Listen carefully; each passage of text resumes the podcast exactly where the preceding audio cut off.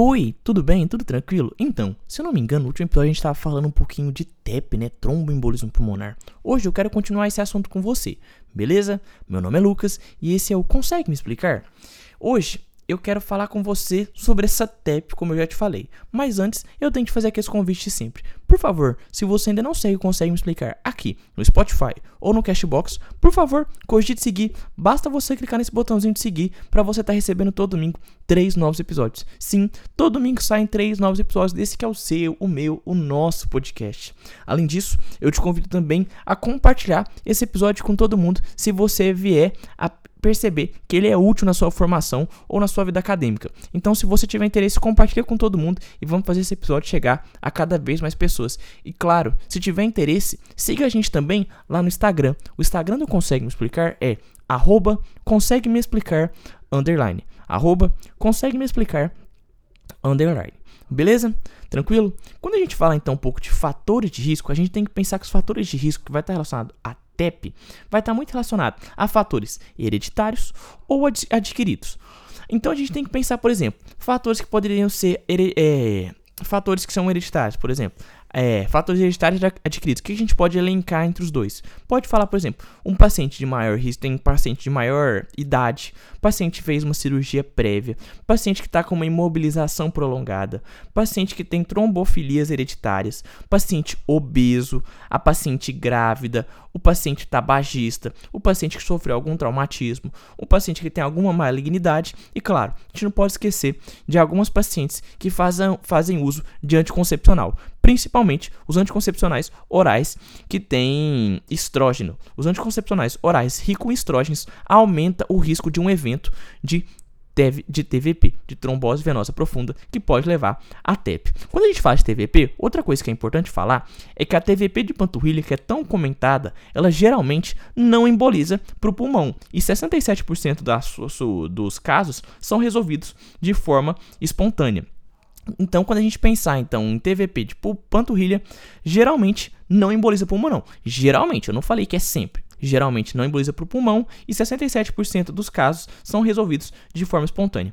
Na TVP, é tão bom, também interessante a gente falar que ela costuma ser mais frequente em veia ilíaca, femoral e poplítea. Então, as três veias mais acometidas na TVP é a veia ilíaca, femoral e poplítea. Outra coisa que a gente pode, é importante a gente falar, então, é o que eu já te falei. O paciente que tem um trauma não cirúrgico e cirúrgico, essa idade do paciente maior que 40 anos, tromboembolismo venoso prévio, imobilização, doença maligna, insuficiência cardíaca, infarto do miocárdio, paralisia de membros inferiores, a obesidade que a gente comentou, veias varicosas, esse anticoncepcional oral, principalmente aqueles ricos em estrogênio, claro, o parto e, claro, também o paciente que tem o DPOC.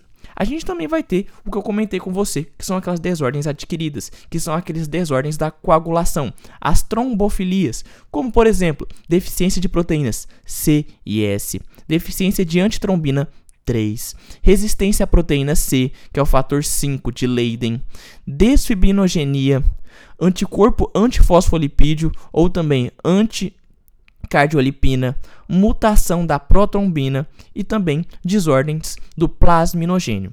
Todas essas são desordens da coagulação relacionadas a trombofilias, deficiência da proteína C e S, é, resistência à proteína C, que é o fator de Leiden, desfibrinogenia, deficiência da antitrombina 3, anticorpo antifosfolipídio e anticardiolipina, mutação da protrombina e desordens do plasminogênios. Tantos esses fatores da coagulação que estão relacionados a desordens de coagulação esses fatores adquiridos por meio de traumas, por meio da idade, por meio de um TVP prévio, tudo isso são fatores de risco para um paciente que tem TEP. E recordar que TEP de, eh, de TVP de panturrilha normalmente não emboliza para pulmão e, claro, são em 67% dos casos são resolvidos de maneira espontânea. E TVP costuma acometer mais três veias. Veias essas que são veia ilíaca, femoral e poplítea. Ilíaca, femoral e poplítea. Beleza? Tranquilo até aí? Até aí para você? Tá de boa?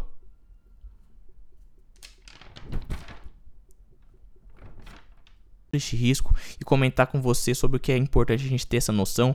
É importante a gente saber sobre essas questões das disfunções de coagulação, porque vai estar muito relacionado a esse episódio de TEP. Não esquece essa questão da idade, dessa cirurgia prévia, do paciente mobilizado, do paciente tabagista, dessa questão do estrogênio, beleza? Tranquilo, né? Eu espero que esse episódio tenha te ajudado de alguma forma. Eu peço para você, se você ainda não seguiu, consegue explicar aqui no Spotify, no Cashbox, por favor, cogite seguir. Basta clicar nesse botãozinho de seguir que você vai estar recebendo todo domingo três novos episódios desse que é o seu, o meu, o nosso podcast. E além disso, por favor, siga a gente lá no Instagram. O Instagram do Consegue Me Explicar é o arroba consegue me explicar underline. Um beijo, valeu, falou e fui!